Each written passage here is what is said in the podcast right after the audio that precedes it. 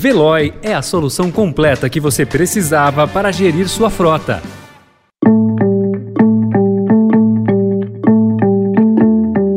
Olá, seja bem-vindo, seja bem-vinda. Começa agora mais uma edição do Notícia no seu Tempo. Esse podcast é produzido pela equipe de jornalismo do Estadão para você ouvir em poucos minutos as principais informações do jornal. Entre os destaques de hoje, Facebook diz que militares espalhavam fake news sobre a Amazônia. Governo quer repassar 7 bilhões e meio de reais do pré-sal a estados e municípios e a suspensão da Rússia do Conselho de Direitos Humanos da ONU. Esses são alguns dos assuntos que você confere nesta sexta-feira, 8 de abril de 2022.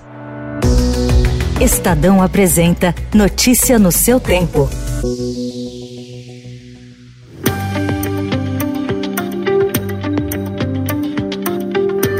O Facebook anunciou ontem que oficiais do Exército Brasileiro estavam à frente de uma rede de contas e perfis falsos derrubados pela rede social. Os perfis tentavam distorcer o debate público relacionado a questões ambientais, como o desmatamento da Amazônia. Os nomes dos militares não foram divulgados. Foi a primeira vez que o Facebook identificou uma rede do tipo atuando em questões ambientais. Também havia ataques a ONGs que atuam para a preservação. O comando do Exército negou ter participação no caso e disse que a força não fomenta desinformação e que, se forem identificados, os responsáveis serão punidos.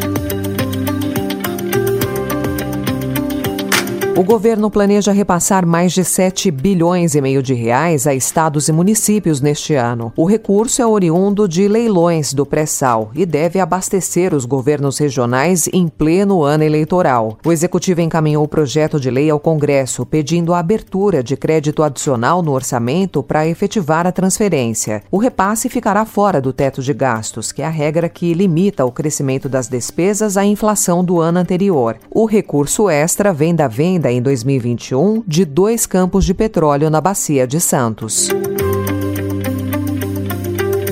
Os nomes indicados para os principais cargos da Petrobras foram bem recebidos pelo mercado financeiro, que respirou aliviado ontem, depois de o governo indicar para a presidência da empresa José Mauro Coelho e para a presidência do Conselho de Administração o conselheiro Márcio Weber. Os dois executivos são alinhados com o governo e defensores da atual política de preços da estatal. Na bolsa, tanto os papéis preferenciais quanto os ordinários da Petrobras subiram mais do que 5%, confirmando a aprovação dos novos nomes.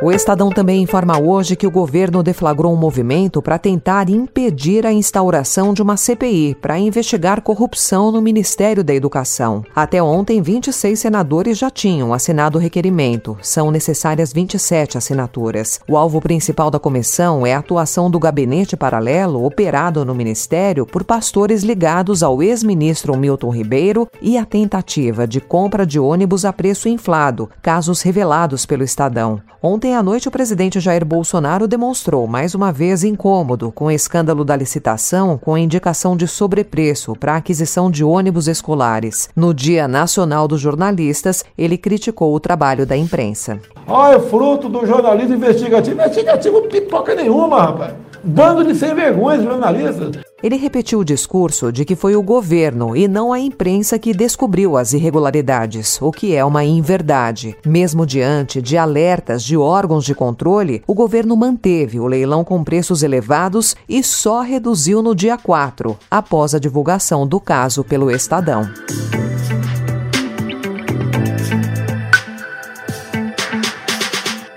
O Ministério da Saúde confirmou ontem o primeiro caso da nova subvariante da Omicron. Em nota, o Ministério diz manter constante monitoramento do cenário epidemiológico da Covid-19. Embora ainda sejam necessários mais estudos sobre a descoberta, a Organização Mundial da Saúde afirma que essa subvariante pode ser a mais infecciosa dentre todas as versões já identificadas do novo coronavírus até o momento.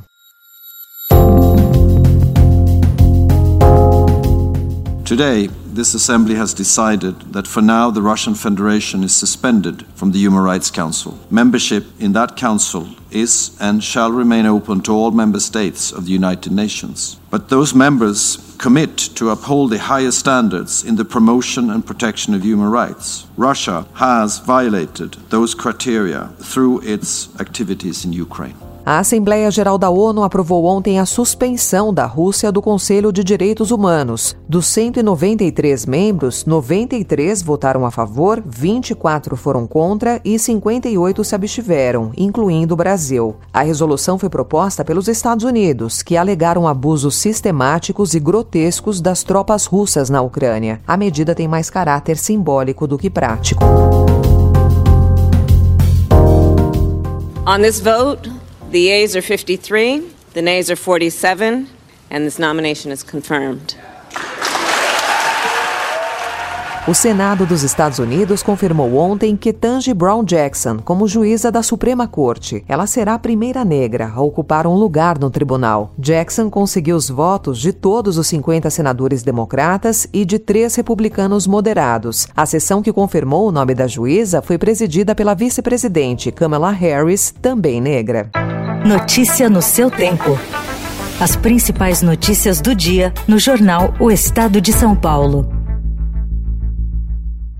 E em 20 segundos, onda de técnicos estrangeiros no país pode parar na seleção brasileira e as novidades da reabertura do auditório do Ibirapuera. O podcast Estadão Expresso na Perifa debate a realidade dos territórios periféricos, dos direitos humanos ao acesso às cidades, passando por representatividade, protagonismo e inclusão. No Expresso na Perifa, a quebrada vive e conta a própria história. Ouça na edição que será publicada hoje, aqui nesse canal do Notícia no seu Tempo.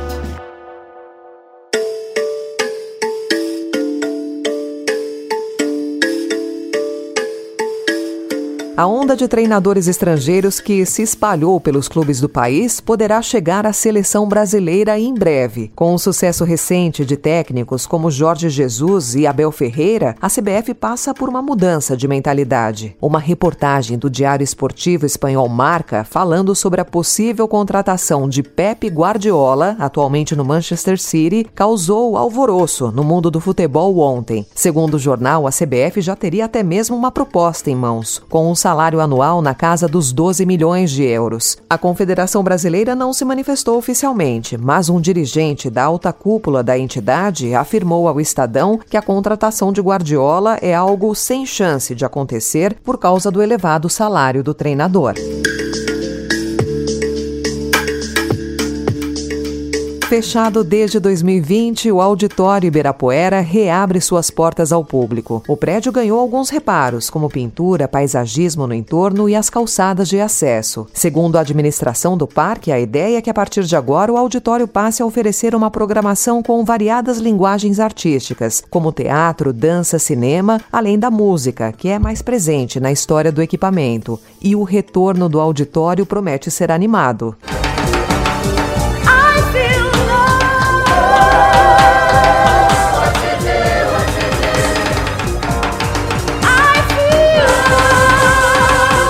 O espaço recebe a partir de hoje o espetáculo Dona Summer Musical. A temporada acontece até o dia 19 de junho.